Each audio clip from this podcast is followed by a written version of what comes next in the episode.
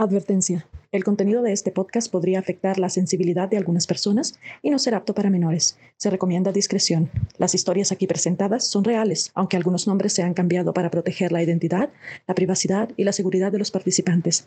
Las opiniones expresadas son solo responsabilidad del autor. Esto es Sobreviviendo a los Testigos de Jehová con Jacobo Franco un podcast en donde hablaremos de las creencias de esta organización. Contaremos las emotivas historias de los miembros que se han salido de ella y los difíciles obstáculos que han tenido que enfrentar por ser parte de la comunidad LGBT. Y hablaremos con expertos de la salud mental para que nos den consejos y tips sobre cómo salir adelante. Hola, bienvenidos otra vez a Sobreviviendo a los Testigos de Jehová. Yo soy su servidor Jacobo Franco y el día de hoy tenemos otra historia que contar. Es la historia de Emanaciel que nos acompaña el día de hoy. Hola Emanaciel, bienvenido. Hola, ¿qué tal Jacobo? ¿Cómo estás? Muy bien, ¿y tú? Muy bien también. Aquí disfrutando el día. Eso es bueno. ¿Hace calorcito por allá?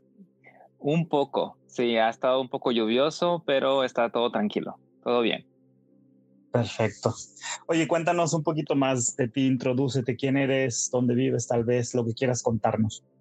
Muy bien, pues uh, mi nombre es Samana Ciel, eh, soy originario del estado de Coahuila, de México, pero actualmente pues llevo alrededor de unos 13 años viviendo en, en, en Texas, en Estados Unidos, y pues prácticamente eh, me he pasado viviendo aquí desde que tenía, iba a cumplir 18 años.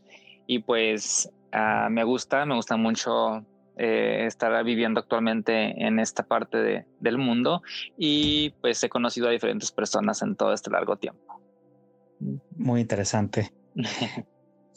y bueno, pasando a tu historia de testigo de Jehová, que es el tema del podcast, cuéntanos un poquito, ¿eras testigo de Jehová en México antes de que te fueras a Estados Unidos? ¿Cómo comenzó tu historia como testigo de Jehová? Bueno, yo nací dentro de una familia de testigos de Jehová. Eh, mi padre pues fue anciano de congregación. En aquel tiempo se le llamaba al encargado de la congregación superintendente de la congregación. Solo fue por muchísimos años, desde que tengo uso de, de razón. Y mi mamá pues fue precursora regular a algunos años y precursora auxiliar en la mayoría del tiempo. Entonces crecí prácticamente dentro de un hogar de testigos. Naciste dentro del hogar testigo. Así es. Ok, y bueno, para los que nos escuchan, ya lo habíamos comentado en episodios anteriores, pero precursorado es como tipo labor misional, no, no es irse a otro lugar, pero es predicar a, un determinado número de horas al mes dentro de tu círculo territorial. Sí, en aquel tiempo eh, la organización de los testigos de Jehová, la Watchtower, eh, pues prácticamente pedía que las personas que tenían ese nombre de precursores regulares, eh, se llamaba regular porque era comúnmente el que duraba más tiempo en horas al mes predicando. Entonces tenías que predicar alrededor de 90 horas en aquel tiempo. Después bajó a 70. De todas maneras es una cantidad de horas enorme para una labor gratuita. Sí, gratuita y hagas frío, lo que sea, pues hay que ir a tocar puertas, predicar, y dar el mensaje que la organización te dice. Y hasta ahora, hasta ahora existen los precursores regulares, si no me equivoco. Pero como todos saben, con el COVID-19 es difícil salir a predicar, pero se las ingenian para, para predicar a otra gente. Pero bueno, ese no es el tema del día de hoy, el tema es tu historia. Entonces, este, te escuchamos. Claro, muchas gracias por el espacio y pues bueno, la idea más que nada es que a lo mejor alguien que escucha este podcast se identifique, porque me imagino que pues, hay mucha gente que va empezando, alguna otra ya no está dentro de y alguna otra ha sido expulsada dentro de esta organización, como fue mi caso. Así es. Pero bueno, voy a empezar por el principio. Em, como te dije, crecí dentro de la familia de testigos de Jehová. Para mí todo era normal. Desde niño pues se me inculcaron principios y valores de la organización Digo de la organización porque siempre se te dice que es la organización la que dice aquello u otra cosa. Entonces, siempre se te enseña, la organización dice esto, la organización dice aquello. Entonces, prácticamente son ellos los que dictaminan el comportamiento de todas las personas dentro de, la organización eh, de testigos. Entonces se me dijo desde muy chico, pues, los principios y normas y reglas que había que llevar. Se me entrenó desde muy chiquito, obviamente, a, a cómo hablar de casa en casa. Mediante mis papás, obviamente, yo aprendí cómo introducirme en un hogar para poder llegar a dar un estudio bíblico incluso a corta edad, imagínate, o sea, de 7 a 8 años dando yo un estudio a otro niño, hmm. pero para un testigo es como un gran logro, como mira, mi hijo es espiritualmente muy bien, entonces todo es pues, normal. Pues sí, hasta me ha tocado ver videos en TikTok o en otras redes sociales de niños predicando porque es un orgullo como tú dices, pero bueno, te escuchamos. Ajá, sí, entonces, pues prácticamente empecé a dar esos pasos porque vas teniendo metas también. Es como una carrera sin paga, donde vas tú avanzando de niveles, obviamente sin ningún beneficio económico, eh, más que tu trabajo duro, aparte de lo que ya haces de predicar, de darle al salón del reino horas de trabajo de tu persona, también pues tienes que trabajar. Entonces, todo eso eh, te quita horas de tu vida. Entonces, como te dije, fue logrando metas. Me hice publicador no bautizado. Quiere decir que es una persona que va y predica de casa en casa y que no se ha llegado al bautismo dentro de la organización de testigos. Entonces, duré mucho tiempo así, desde, como te digo, desde que yo creo que tenía siete años, seis, seis, siete años, yo me hice publicador. Ok. Entonces, empecé a, a hablarle a la gente de la Biblia, eh, tuve algunos estudios bíblicos con algunos otros jovencitos y niños y cuando llegué a la edad de 13 años tomé el gran paso importante del bautismo. Mis papás me dijeron que, que pues no me precipitara, que era una decisión muy importante en mi vida y que tenía que pensarlo bien. Entonces, pues obviamente mi, mi ilusión era llegar a ser bautizado porque temía que viniera Armagedón y si no estuviera bautizado a lo mejor no pasara al nuevo orden. Entonces, ahí hacemos una pausa pequeña porque tocas un punto interesante que es el miedo. ¿Por qué, ¿Por qué te bautizaste? ¿Por el miedo o por el deseo de, predicar, de dedicar tu vida a Dios? ¿O por el miedo de ser destruido? Por lo que estás tocando, quería simplemente hacer hincapié en eso. Yo creo que era más que nada el miedo a no tener la aprobación de Jehová, Dios, porque yo pensaba a mi corta edad, como te meten tantos miedos de cosas, hasta porque ves un programa, no sé, eh, que no se considera espiritual, ya la conciencia te tienes cargo de conciencia, te dicen eso no le agrada a Jehová. O, por ejemplo, si vas en la adolescencia y se te ocurrió ver un ejemplo, una imagen pornográfica, ya, o sea, te sientes sumamente mal, no duermes, no, te, te, dicen que eso es algo que es una inmundicia. Entonces, todas esas cositas que uno va haciendo desde que tiene uso de razón, pequeños detalles, se te van cargando en tu conciencia tan chica en ese momento, que yo llegué a pensar, si viene Armagedón, yo voy a ser destruido. Entonces yo decía, pues me voy a bautizar una para limpiar mi persona, porque te dicen que con el bautismo se limpia todo lo que quedó atrás. Entonces yo decía, voy a ser nuevo, como una nueva vida, y voy a empezar de cero, y voy a tener la aprobación de Dios. Ok. Pues prácticamente fue eso, el cargo de conciencia y el miedo. Muy buenos puntos para reflexionar. Y bueno, ¿qué pasó después? Pues bueno, me mantuve espiritualmente bien. Eh, cuando digo espiritualmente bien y aquellos que me están escuchando en este podcast, eh, pues prácticamente se refiere a que a lo que ellos llaman espiritual, porque no necesariamente tiene que ser lo que la organización diga. Hay muchas maneras de ser espiritual, pero a ese momento yo me mantenía fiel con las reglas de la organización.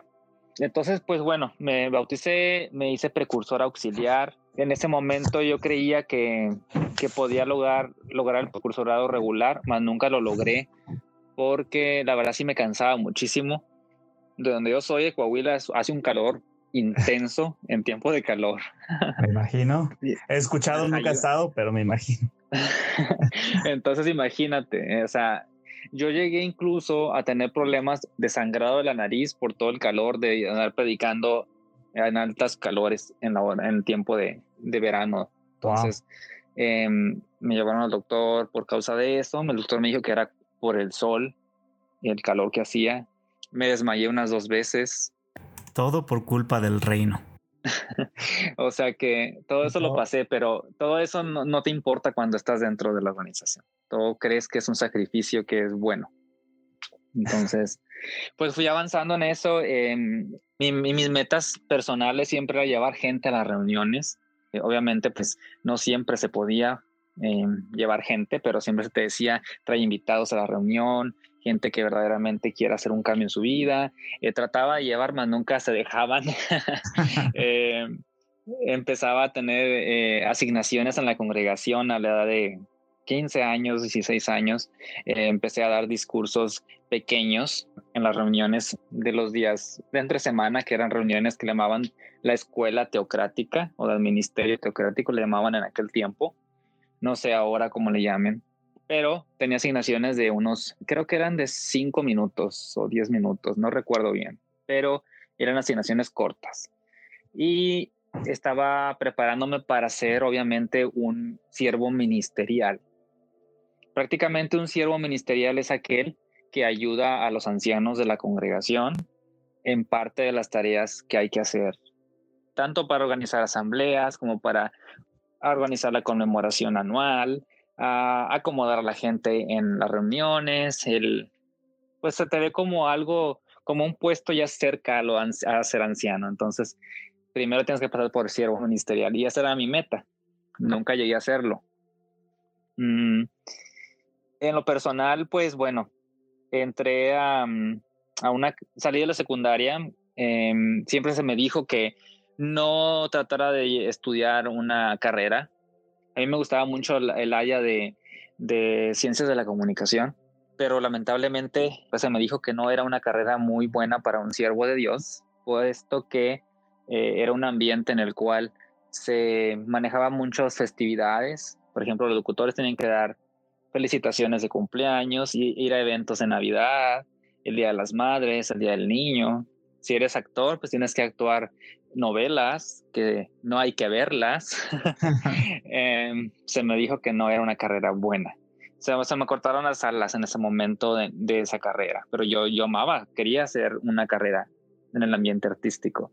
Y no, decidí entrar a comercio, una carrera técnica nada más de asistente de, mm, en, la escuela de comercio. Y entonces empecé a estudiar allí y fue cuando conocí a un joven un chico en el cual, pues desde que lo vi obviamente me, me llamó la atención, pero cuando eres testigo obviamente se te dice que el ser gay y ser homosexual obviamente no es una, pues no es nada bueno. y te leen muchos textos, ¿no? Donde te dice que la Biblia dice esto, que la Biblia dice aquello, y pues prácticamente no, no puedes ni pensar, ni por, no te puede pasar la idea de hacer algo así. Entonces siempre mis sentimientos los, los guardé para mí. Eh, lo llegué a pensar, pero nunca lo llevé a, la actividad. Em, entonces llegó el punto, no te voy a platicar toda la historia esa de la academia donde estuve, pero sí te voy a dar el punto de que sí llegué a, a, ver a ese chico en su casa. Em, obviamente no pasó nada en ese momento sexual, simplemente fue un beso, eh, pero para mí fue como que había cometido el pecado más grave. Eh, claro, entiendo. Sí. Ese día, pues prácticamente yo no tenía carro, me había ido en dos autobuses hasta llegar a la casa del muchacho. Em, entonces, ese día no había ido yo a clases. Jamás lo había hecho en mi vida el volarme una clase o el no asistir a una clase y ese día lo hice.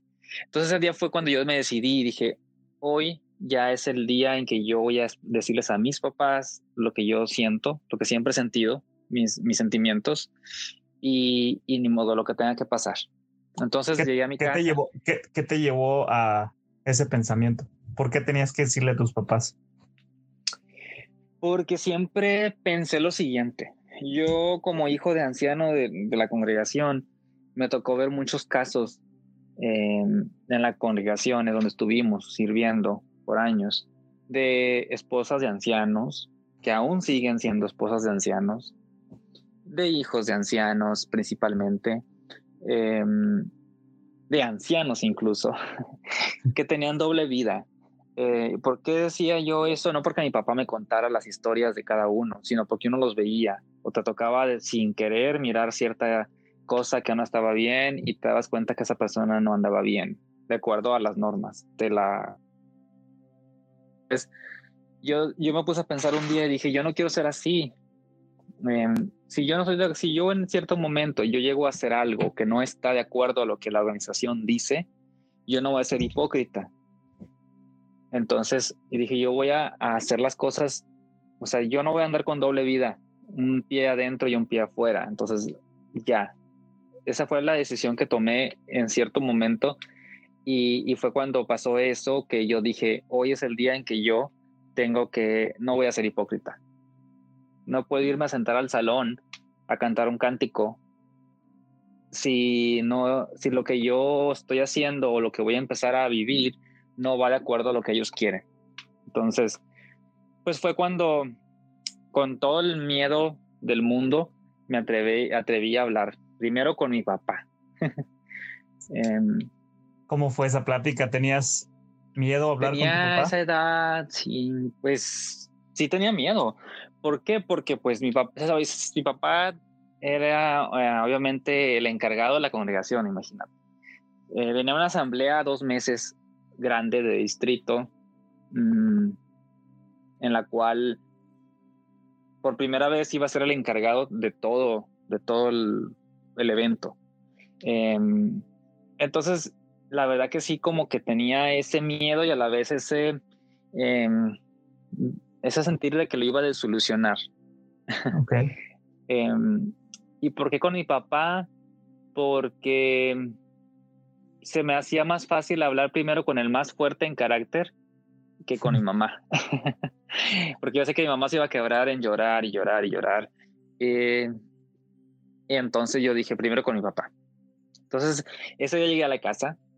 Em, para coincidencia, pudiera decirse así, él llegó temprano del trabajo y salió al patio trasero de la casa yo lo seguí y le dije, em, quiero hablar contigo.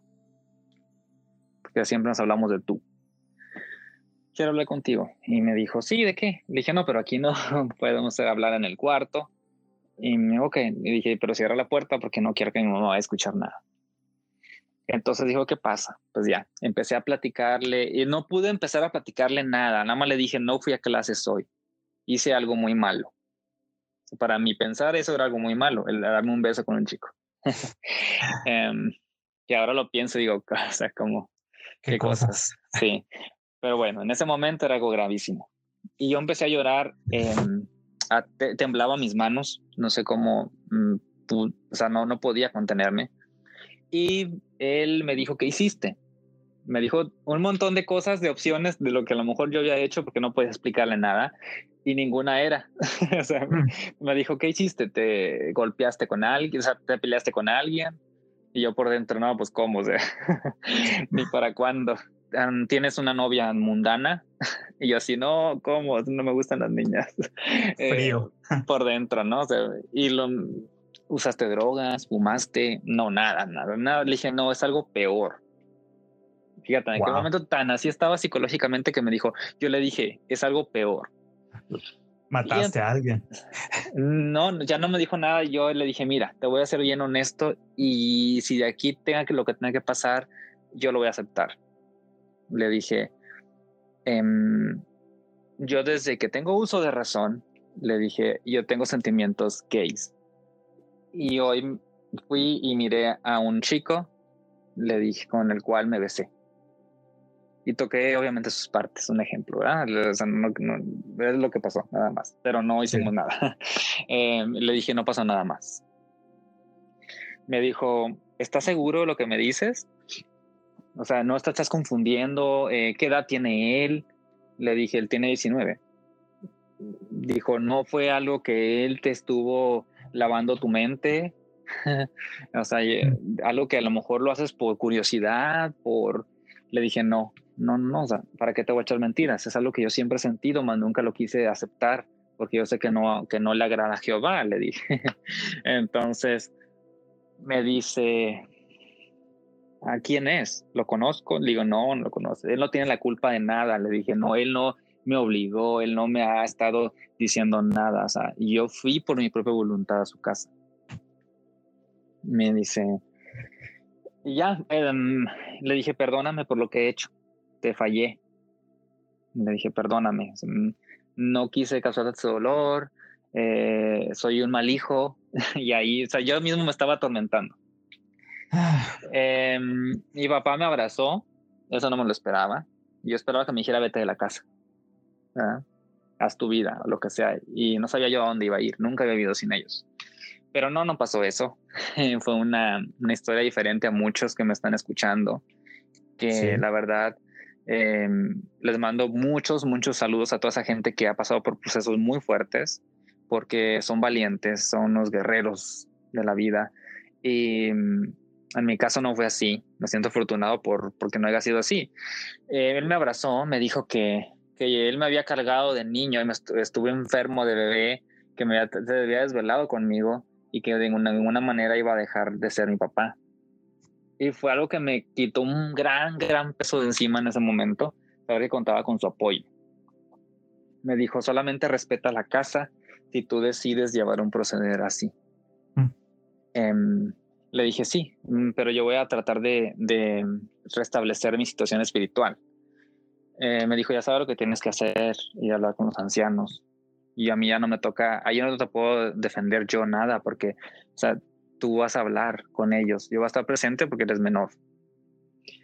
Y ahí a los 16 años haciéndole un juicio a un menor de edad, eh, ahí estaba sentado eh, exponiendo mi privacidad, mi sentir, mi, mi, lo que más oprobio tienen los testigos hacia alguien gay. Se me leyeron textos bíblicos donde decía que pues no era, obviamente daban a entender que no era aceptable el que un hombre con otro hombre, mujer con mujer y todo ese rollo que te dice. Entonces, pues bueno, me dijeron que prácticamente me dieron a entender, fíjate lo que son. Como nunca lo había hecho, pues nada más me iban a censurar, ¿verdad? Me iban a censurar que si yo permanecía fiel a las normas de Jehová, tenía que pues trabajar unos meses, unos seis meses a un año, espiritualmente hablando, para yo restablecerme con, de mi censura. Censura quiere decir, para aquellos que no sepan, que simplemente te quitan la oportunidad de hacer comentarios en las reuniones. Eh, no te pueden invitar a ninguna reunión social o fiesta que se haga. Muchos obviamente te dejan de hablar aunque no estés expulsado. Y no eres buena compañía en la congregación para nadie pues prácticamente te hablan, pero no puedes juntarte socialmente con nadie. Y no puedes tampoco comentar en las reuniones. Puedes salir a predicar, pero no comentar. Entonces... Ah, de todas maneras es bastante presión porque, como lo acabas de mencionar, eres el centro de atención de cierta manera de parte de la congregación, el, el centro de oprobio, el, el patito feo. Y se, y se hace un discurso público el siguiente domingo, donde dan a entender por qué te censuraron. Entonces, no dicen claramente nombre, ni tampoco dicen claramente el pecado, pero obviamente, pues te tiran la pedrada desde la plataforma. Mm. Entonces, bueno, ya yo me sentía pésimo, eh, pero dentro de mí yo decía, tengo que cambiar mis sentimientos, no puedo estar siendo un oprobio en la congregación a mis papás. Yo tengo que volver a hacerlos felices. Me salí de esa academia, no la terminé, fíjate, hasta ese grado, o sea, interrumpí mi carrera técnica y no la terminé. Pasó todo prácticamente casi un ciclo escolar hasta que eh, entré a una preparatoria. Y entonces, pues bueno, allí no, no hice ningún tipo de comportamiento mal, ya estaba restablecido de la censura, pero obviamente eres un adolescente a esa edad, eh, estás pasando una etapa de la vida donde pues quieres experimentar, conocer y pues bueno, obviamente seguí teniendo en mi privacidad experimentando cosas, obviamente, que todo adolescente o joven necesita experimentar, ¿no? Entonces, no me sentía a gusto.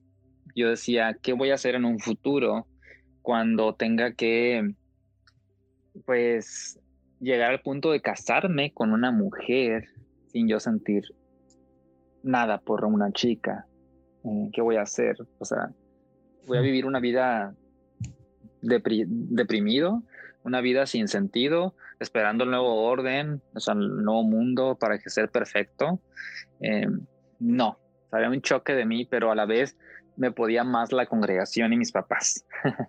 Entonces, pues me reprimí mucho, o sea, todo ese tiempo ah, en contra de mis sentimientos. Em, entonces, llegó un punto en el que me sentía culpable porque pues de repente me daban ganas, por ejemplo, de, eh, de ver alguna película gay, por ejemplo, o de mirar cierta, cierta pornografía, cosas de curiosidad que a un joven le da, ¿no? O sea, a una etapa en la cual no, no tienes ninguna experiencia con nada, y más cuando estás dentro de los testigos. Bueno, Es, bien, es bien sabido que la pornografía no, está, no está oculta y más en nuestro tiempo, ¿no? la mayoría de la gente lo hace.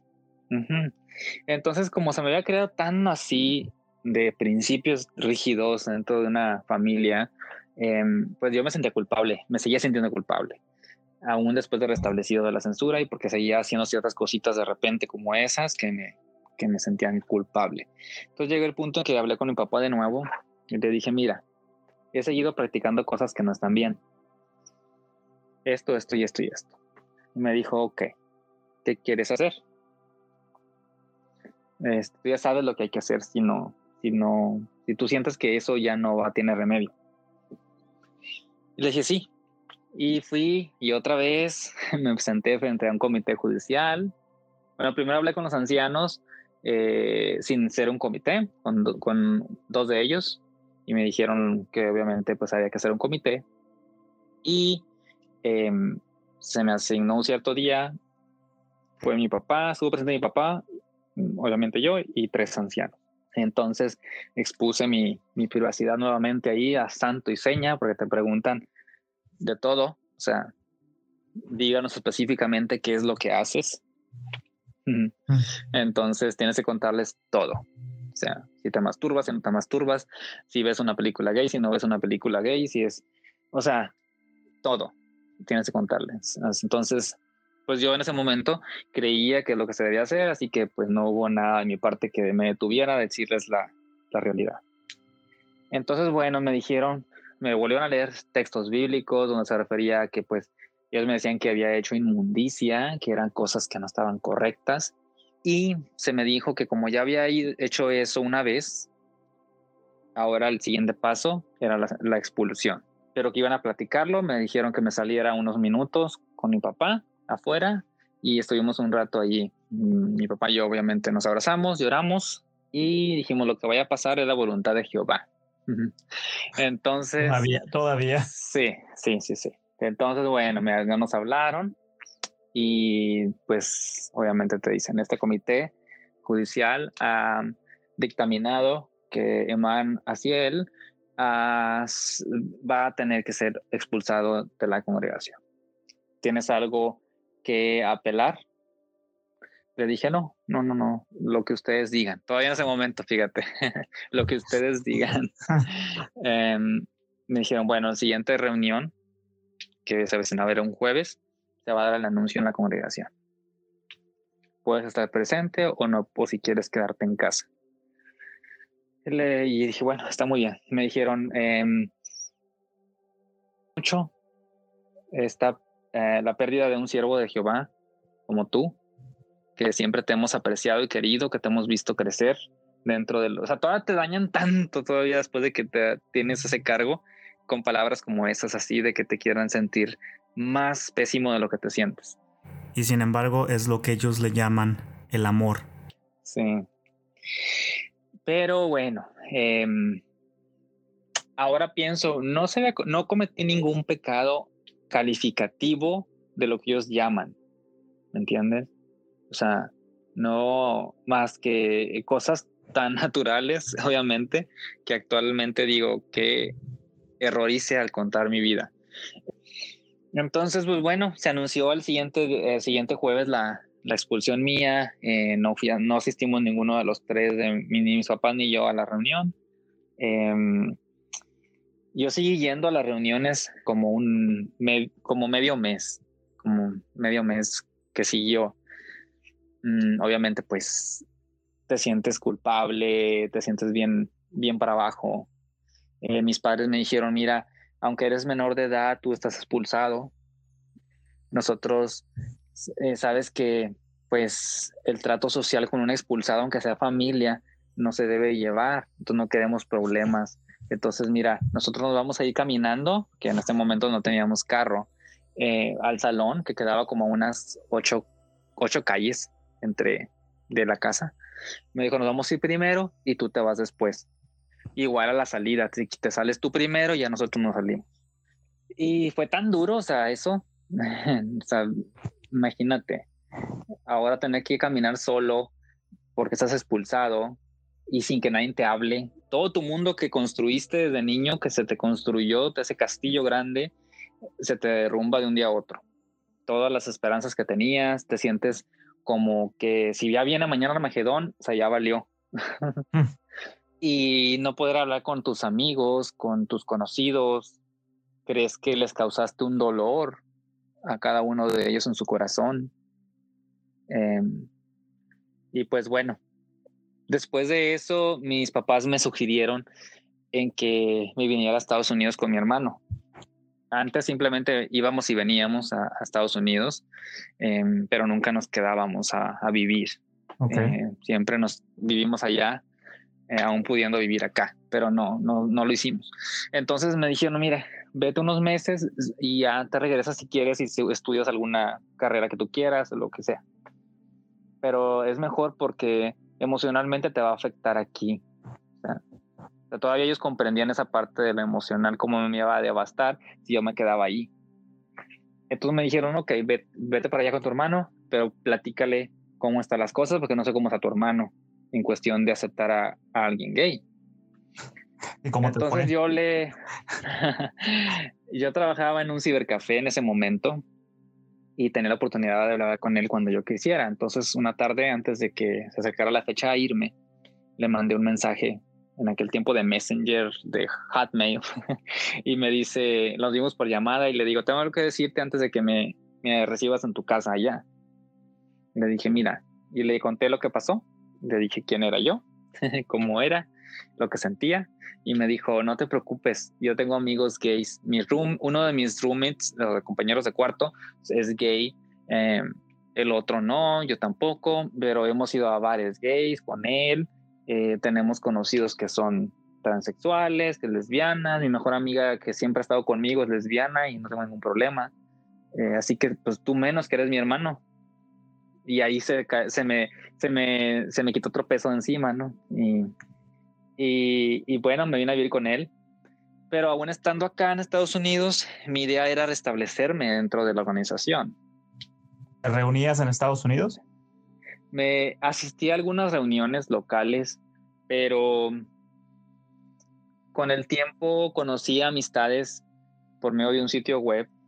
Eh, a mi primer amigo gay en mi vida, amigo, lo que se le pueda decir, con el cual empecé a ir a bares, a lugares, me enseñó lo que era el mundo gay sin pasar esa raya de amistad. Entonces, em, la primera vez que yo iba a entrar a un bar, o sea, fue algo que, un shock en mi mente, porque nunca había ido a un bar de ningún tipo, menos a un gay bar. Entonces, ese era un gay bar. Había una fila larga, eh, se oía música dentro a todo volumen, retumbaban las paredes por fuera y yo era como que, ¿dónde estoy? O sea, yo estaba como allí, pero en otro mundo, ¿no? Como que, ¿qué estoy haciendo aquí? ¿Será bueno? Mejor me voy. Yo estaba temblando, temblando, sudaba frío. Me imagino que es muy diferente a la asamblea o a la reunión. Oh, sí, o sea. eh, entonces, bueno, entré. Cuando entré, empecé a ver chicos agarrados de las manos, parejas eh, besándose, chicas con chicas, a ver personas transexuales, a ver chicos vaqueros, por ejemplo, con otro vaquero agarrado de la mano, y yo así como que, ¿qué es esto? O sea, ¿dónde estoy? O sea, ¿dónde, ¿a dónde vine a parar? Yo en ese momento todavía sentía como ese, como ese, ¿cómo se le puede llamar? Ese oprobio. Repudio. Sí, ¿no? Repudio, sí, que te hace sentir la organización contra la gente gay. Entonces, eh, había un show esa noche de, de trans y cuando voy viendo a la primera que salió con sus implantes y todo que traía, aparecía una mujer. Yo pensé que era una mujer. O sea, yo pensé, nunca, mi, amigo me dijo, mira cómo, o sea, se ven súper bien, ¿verdad? Le digo, sí, ¿quién es ella? Me dice, pues es que no, no sé cómo se llama, pero de hombre se llama. Y yo dije, ¿cómo que de hombre? Me dijo, sí, es un hombre. Y yo sí, ¿cómo? digo, sí, eso hacen shows, se visten de mujer y unos que ya tienen sus tetas y todo. Y, yo le dije, yo me quedé como, yo jamás haría algo así. O sea, eso no. Eh, en ese punto de mi vida estaba todavía muy cerrado. Obviamente no conocías RuPaul Drag Race, ¿verdad? No, para nada, no, no, no. Como testigo, como testigo sería un programa que jamás se dejarían ver para comenzar. Lo único, que, veía era el desfile en las asambleas de las hermanas. o la conmemoración, el desfile de modas. Sí, gastaban más en la, en la tela del vestido y todos los vestidos se iban a comprar que en lo que aprendían allí. Entonces, pues bueno, empecé a explorar el mundo, por así decirlo, y, y, poco a poco fui aceptando, porque empecé a ver que había gente muy sincera, gente honesta dentro de, mm, gente que te echaba la mano, que, que era que te quería con cariño verdadero, que no tenías que estar dentro de una organización para ser feliz. Em, y empecé poco a poco a aceptar mi vida, mis sentimientos. Em, y fue cuando decidí ya, ya nunca más volver a parar en un salón. Empecé a ver material que mi hermano me compartió de personas que, que demandaban a, a, la sociedad, de testigos, a ancianos, abusadores, a ciertas cosas que no estaban correctas, como el hacer comités judiciales eh, a menores de edad, por ejemplo, em, como en mi caso. Cosas así que fui empezando a ver por mi cuenta, porque cuando mi hermano me las compartió cuando yo todavía estaba en México, yo le dije, no me estén demostrando nada de eso, no me interesa saber nada, porque eso es apostasía. Entonces, pues bueno, cuando yo por mi cuenta lo busqué, Em, acá ya y todo, empecé a ver toda la realidad que hacían. Dije, no, no, no, no, no me vuelvo a parar. Y me alejé. Mis papás eh, también dejaron de ir a las reuniones eh, poco después de que yo me vine para acá. Mm, por lo mismo, porque siempre en cada reunión era como indirectas hacia, hacia ellos, eh, hacia lo que yo hice. Entonces, eran pedradas. es súper injusto que la repercusión sea para la familia, aparte de para el expulsado. Sí. Entonces dejaron de ir por lo mismo. A mi papá se le expulsó injustamente. Digo injustamente porque él fue un hombre que siempre dio todo por todos. Eh, mi papá era de los que mm, no se iba a la cama si sabía que una familia no tenía trabajo en la congregación hasta que no iba y juntaba comida dentro de todos los de la congregación para llevarle. Mi papá hizo muchas cosas por, por, por la organización de corazón. Mi papá hizo por ellos, esos ancianos que lo juzgaron, que, le, que lo buscaron, que le buscaron por, por un lado y por otro hasta llevarlo a la expulsión. Por ellos hizo muchas cosas. O sea, por ellos llegaron a ser ancianos, por él llegaron a ser ancianos, porque nadie les había dado la oportunidad de ser ni siervos ministeriales ni ancianos. Nos asignaron estar en tres congregaciones diferentes, en las cuales estaban por los suelos, había expulsados, censurados, de todo en esas congregaciones, nunca avanzaban. Eran congregaciones donde estaban el espiritualmente mal, eh, no, no, había avances, no había nuevos invitados, en las conmemoraciones eran muy bajas, estaban a punto de desaparecer esas congregaciones. El ambiente entre ellos era de muchos problemas, entre familias, entre los mismos miembros, no había nada de amor entre esas congregaciones. Primero fuimos a una, eh, nos tomó algunas semanas y meses levantar la congregación, pero se logró. Hubo nuevos avances, hubo nuevos publicadores, nuevos bautizados, nuevos precursores, nuevos ministeriales y ancianos. Y, y, todo porque mi papá mandó cartas a la sociedad, a Betel de México, para que calificaran a sus hermanos como nuevos, obviamente, nuevo nivel, por así decirlo. Em, y nos fuimos a otra congregación a hacer lo mismo y por último a otras, a tres congregaciones. En las tres hubo gran avance. Entonces, te digo, no, eso no lo ven cuando se te trata de, de sacar fuera. Pero también mi papá fue un, un anciano que llevaba todo como la sociedad quería. Todo lo que a ellos les, les mandan en un libro de ancianos, todas las reglas que hay que llevar, él las llevaba a cabo.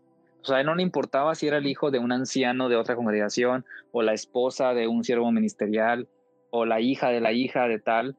O sea, a él si tenía que llevar a cabo un juicio con un comité, lo llevaba a cabo. Y eso no les gustaba a mucha gente. Entonces, cuando pasó lo mío, no sabían cómo llevar a él ante, a quitarlo del terreno, quitarlo de allí, destruirlo, por así decirlo, ¿no? Entonces, pues él empezó a, juntarse con familiares. Cuando yo me vine a Estados Unidos, él empezó a juntarse, mi mamá y mi papá empezaron a ir a algunas reuniones familiares donde había bebida. Y pues por una u otra persona se dan cuenta los ancianos que mi papá empieza a tomar mm, y a tomar en casa también y se le subieron las copas en una o dos ocasiones y pues ellos dijeron que era borrachera, que era una persona borracha y que eso era un pecado. Y entonces lo llamaron a un comité em, en el cual le dijeron que eso no estaba bien y que había tenido trato también con expulsados, porque había, había habido en una de las fiestas familiares expulsados ahí y él había convertido incluso mesa con uno de ellos y que eso no estaba correcto, que él ya sabía. Y le dijeron que también pues el venir a Estados Unidos y ver a sus dos hijos expulsados, eso también no estaba correcto. Entonces le dijeron que tenía que decidir entre sus hijos o la organización. ¿Y qué decidió tu papá? Y él les dijo que lo sentía mucho, pero que hasta que él tuviera vida, y conciencia y pudiera pararse, ver, caminar, él iba a estar primero para sus hijos que para cualquiera. Entonces, los ancianos le dijeron, bueno, Cortés, que le decían por su apellido, ya sabe lo que va a pasar. Eh, mm. Prácticamente dijeron, nos vamos a ver entonces el domingo con el viajante, con el superintendente de circuito, el que anda de congregación en congregación visitando a las ovejas. Entonces, el sábado en la noche mi mamá le dice a mi papá, Miguel, no, ¿para qué vas a otra, que a exponerte otra vez? Ya les dijiste lo que tenías que hablar. Mi papá dice, pues tiene razón, no voy a hacer una carta nomás, se los voy a decir que lo que ya hablé ya, ya lo dije y que ellos dictaminen lo que tengan que hacer. Y así fue, mi mamá fue a dejárselos a uno de los ancianos que había estado en ese prejuicio y le dijo el domingo en la mañana al anciano, aquí está esta carta, mi esposo se la manda y eh, no tiene nada más que, más que decir. No va a ir a la reunión que van a hacer más tarde. Que ya leyeron la carta y le hicieron llegar por medio de, otro anciano la noticia a mi papá. Tocaron la puerta un, entre semana antes de la reunión de, del jueves y le dijeron que, que se había dictaminado que iba a ser expulsado y pues prácticamente lo sacaron, lo expulsaron. Em, ahí se deprimió más mi papá, mm, más que nada por lo emocional, porque pues como te digo, dio todo por, por, por nada. Em, toda su vida lo entregó a, a, la organización, o sea, y lo hizo con cariño, con amor, con dedicación. Nunca fue una persona de doble moral, me consta, no porque está mi papá. Em, y y lo dio de corazón y le, le pagaron así. este, pero bueno, pasaron los años, empecé a, ellos venían a visitarme, nos veíamos obviamente en ciertas temporadas, nunca celebramos nada, aún ya estando expulsado, ni yo les decía nada a ellos de celebrar nada, por ejemplo, cumpleaños, Navidad, ni nada, no tocábamos el tema, pero ellos se me seguían viendo normal, como su hijo, preguntando todos los detalles que un papá o una mamá se preocupan por un hijo. Mm, nunca me dejaron de querer. Entonces, después con, con el paso del tiempo, eh, mi mamá sola me dice un día, oye, ¿sabes que no sabes si compré? Me, le digo, ¿qué? Me hice unas cortinas de Navidad Wow. Y le digo, oh, sí, yo me quedé, no me, no me le dije cómo o por qué, o nada más le dije, oh, mira qué bien. Dice, sí, pues, pues ya no estamos dentro de, dice, y se ven bonitas, me gusta, las voy a poner. y me compré una nochebuena aquí afuera para ponerla en el, en el, aquí en el porche. Digo, está bien, disfruten, este, sí, lo que tú quieras poner, ponlo, como quiera la gente va a hablar. Así es. Y pues desde entonces empezamos a, felicitarnos en los cumpleaños, el Día de las Madres, el Día del Padre, Navidad. Eh, hemos pasado Navidades juntos, cumpleaños míos, nos hemos ido a Las Vegas, eh, a Los Ángeles, eh, a diferentes lugares de paseo. hemos estado en casinos, hemos celebrado muchas cosas que antes nos privamos por causa de, de que decíamos eso no está bien. La organización dice que no. Y pues ha sido un cambio total emocional para la familia porque emocionalmente estamos muy bien en cuestión familiar, de cariño, de amor, más unidos, sin temores, sin prejuicios. Ellos me aceptan tal como soy, aceptan a mi pareja. Actualmente vivo con alguien. Mira qué emoción, felicidades. Estoy casado. Entonces, estoy casado con, con un chico eh, que al principio pues sí fue difícil porque como siempre se te ha dicho que una, siempre se te dijo en la organización que aparte de que es mal pecado ser gay, una relación homosexual entre dos hombres o dos mujeres es mucho difícil porque eso es algo que no fue creado para el matrimonio. Entonces, eh, hay muchos problemas al principio eh, porque piensas que dices, ¿qué tal si es cierto eso? Que no, el, un matrimonio no debe ser gay porque no hay una compatibilidad. Entonces vives con eso siempre, pero con el pasar de los años te das cuenta que es mentira. Cualquier matrimonio puede tener situaciones, cualquier matrimonio puede fracasar o seguir. Entonces ellos conocen a mi pareja, lo, ven como un segundo hijo, siempre lo saludan. Eh, hemos pasado Navidad, la Navidad pasada, que fue la última Navidad antes que se venía todo esto, si no estuvieron acá también visitándonos, pero eh, nos, nos pasamos en familia, en casa, y pues bueno, ha sido un cambio total que yo nunca pensé que pudiera darse. Entonces, la verdad, si estás tú escuchando este podcast, a lo mejor no es la misma situación que pasé yo, la misma historia, claro que no, pero sí te recomiendo que no estés con un pie adentro y uno afuera por miedo. Debes dar el paso de, de entenderte a ti mismo, de saber que hay un mundo afuera que puede ser para ti, si tú lo quieres. Obviamente con todas las precauciones que hay que tener en todo en la vida, no nada más en, en cierto aspecto, en todo hay que tener, siempre estar abierto de ojos y mente para saber a dónde meterse y a dónde no. Entonces, pero da el paso. Si tus padres te van a aceptar, te van a aceptar. Si no, pues ni, o sea, tampoco que no se te vaya a acabar el mundo allí. Hay, hay, hay mucha gente que te va a amar y querer. Obviamente, ¿qué más quisieras que fueran tus papás, verdad? Pero Así es. Si no se pudiera, pues bueno, trato de ser feliz con quien sí te, te acepta, te ama, te quiere. Y para aquella gente que escucha estos podcasts o que, mm, que está en el grupo de ex testigos y que a lo mejor está aún dentro de, que a lo mejor ni es gay, pero que se mete por curiosidad, yo te diría que, que te mantengas donde estás. Mantente allí mientras estés a gusto con lo que ahí enseñan, porque a lo mejor eso te hace feliz pero no ataques a gente que, que no, que ya, que haya dado el paso a, a, estar libre de mente, libre de alma. Entonces, nada más respeta y punto, ¿verdad? Porque pues no tiene caso que te metas a ver información que no quieres oír. Y pues bueno, simplemente es lo que me, me queda decirles que, que no se acaba el mundo con una expulsión. La expulsión te hacen creer que es como una muerte, como que ya estás fuera de, todo y te hacen sentir así, te deprimes, te, te, vas para abajo, pero cuando te das cuenta que hay un mundo afuera diferente que, que nunca habías visto, que, que, hay mucho más allá, te das cuenta que, que no es verdad lo que te dicen desde niño. Entonces trata de, de disfrutar, de vivir, de amar, de querer, dejarte querer también. Oye, pues muchas gracias por compartir tu historia. La verdad, qué gusto que tus papás y tú y tu hermano estén unidos como familia. No se da siempre, como ya lo comentaste, pero las pocas veces que se da, pues hay que regocijarse por otros porque la familia es importante, ¿no? A pesar de que tu familia está contigo ahora, de todas maneras pasaste por situaciones difíciles, como ya nos comentaste también. Tengo un par de preguntas. Eh, la primera sería, ¿a los cuántos años descubriste que te gustaban los niños?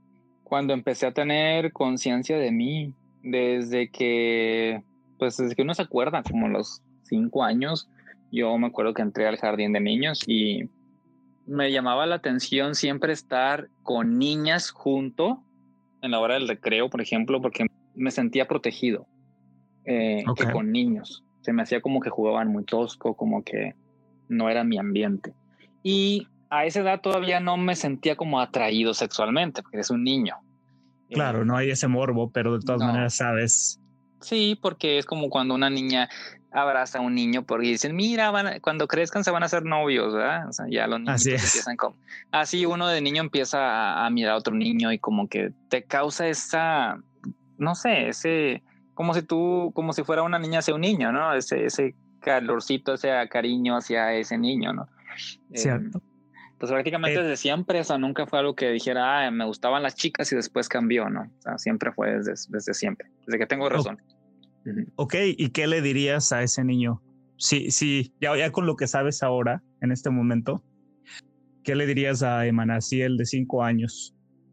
A ese Emanaciel testigo de Jehová, ¿qué le dirías para que no pase por tanto suplicio a lo largo de su carrera como testigo de Jehová? Yo le diría, si pudiera regresar el tiempo y decirle y hablarle ante el espejo Ah, le diría que no tuviera miedo, porque toda mi vida fue de miedo y de cargo de conciencia. Le diría, no tengas miedo, a cierta edad vas a hablar con tus padres, te van a entender, te van a querer. Em, disfruta tus sentimientos mientras vas creciendo, no te prives. ama a quien te da amor en el momento y quiérete tú. Que no te hieran los demás. Eso le diría, si lo tuviera enfrente. Y mm, si yo, si yo mismo le pudiera dar un abrazo a Emanaciel de niño, lo yo creo que lo abrazaría fuerte y, le diría que, que, yo estoy para él, porque pues, cuando niño no estuvo nadie, entonces eso le, le haría. Em, pues sí, lo abrazaría fuerte y le diría que estoy para él, que, que lo guiaré. Gracias por compartir este. Para aquellos que nos escuchan, digo, uno no puede regresar al pasado, lamentablemente. Hay de aquí para adelante. Exacto. Pero uno sí puede aprender de la experiencia de otros, ¿no? Y, y esas palabras que mencionaste yo creo que son bien importantes para cada uno de los que estamos, pero también de los que están dentro de la organización para, para salir adelante. O sea, es muy complicado a veces. Sí.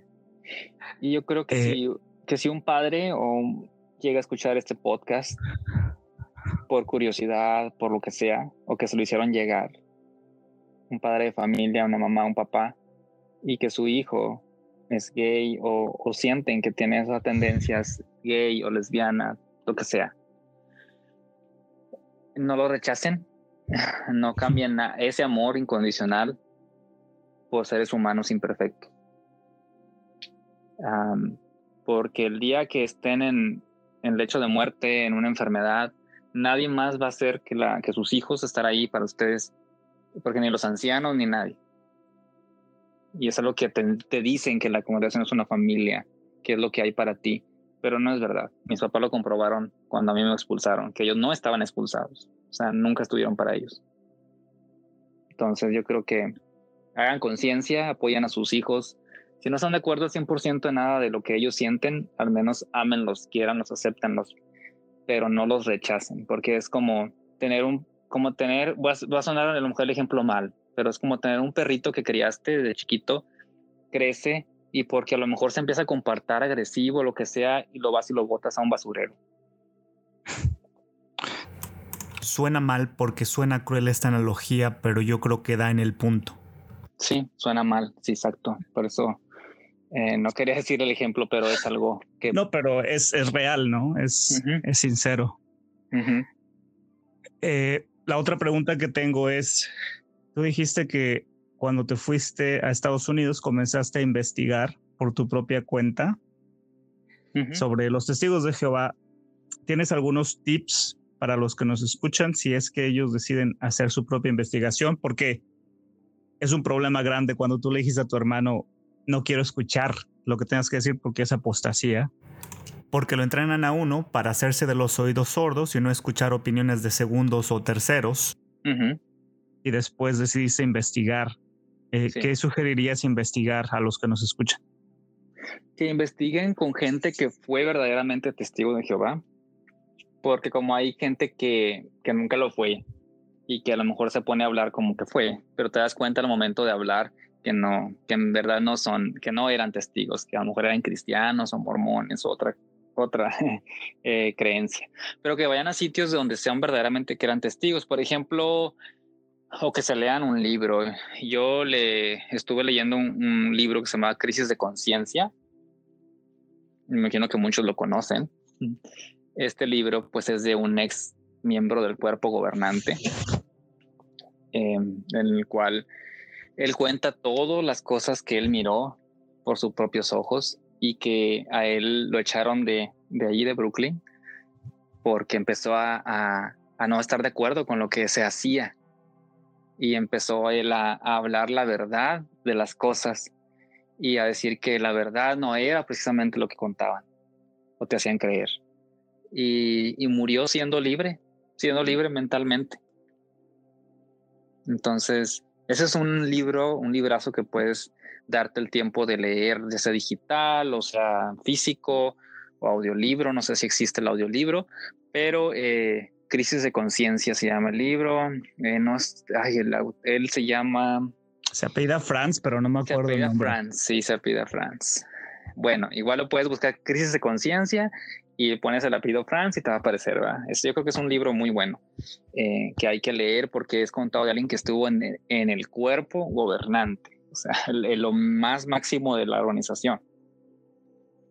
Eh, es, es Raymond Franz. Raymond Franz, exacto. Y era el hermano, era el hermano de, del otro famoso Franz, que no me acuerdo cómo se llama. Que, sí que en su determinado momento era súper famoso entre los testigos de Jehová, era parte de la élite, lo prácticamente lo adoraban. Sí, nosotros lo tuvimos en una asamblea en, en Coahuila y era como recibir a, al Papa, ¿no? Exacto. sí, Ajá, sentías que el estadio estaba iluminado en, ese día. es como... Eh, pero bueno. Ahí hubo una, una asamblea internacional en el Azteca este, otro del cuerpo gobernante era Barber, no sé si te acuerdas. Algo así, sí, sí. Este, y llegó a, dar un discurso en la Asamblea Internacional y, llegó en un carrito de golf. Y como dices, era como el Papa, y incluso le, decían el, el, Barber móvil. este, que, que, suena chistoso, pero al mismo tiempo eh, ellos critican al Papa y a cómo lo reciben, ¿no? Y ellos mismos lo hacen con otros.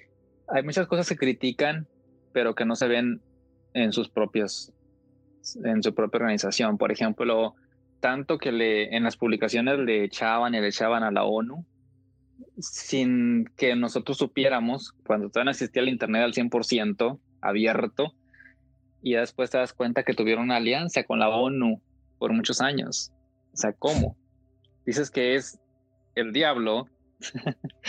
Así es. Tienes una alianza, llámalo como quieras, pero una alianza con la ONU, ¿cómo?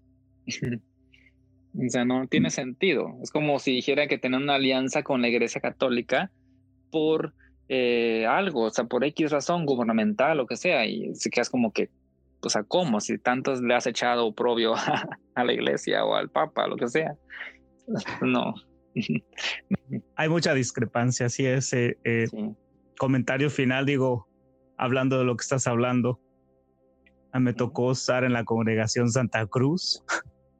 Este, y hay congregaciones con nombres de ese tipo, San... Santa Fe.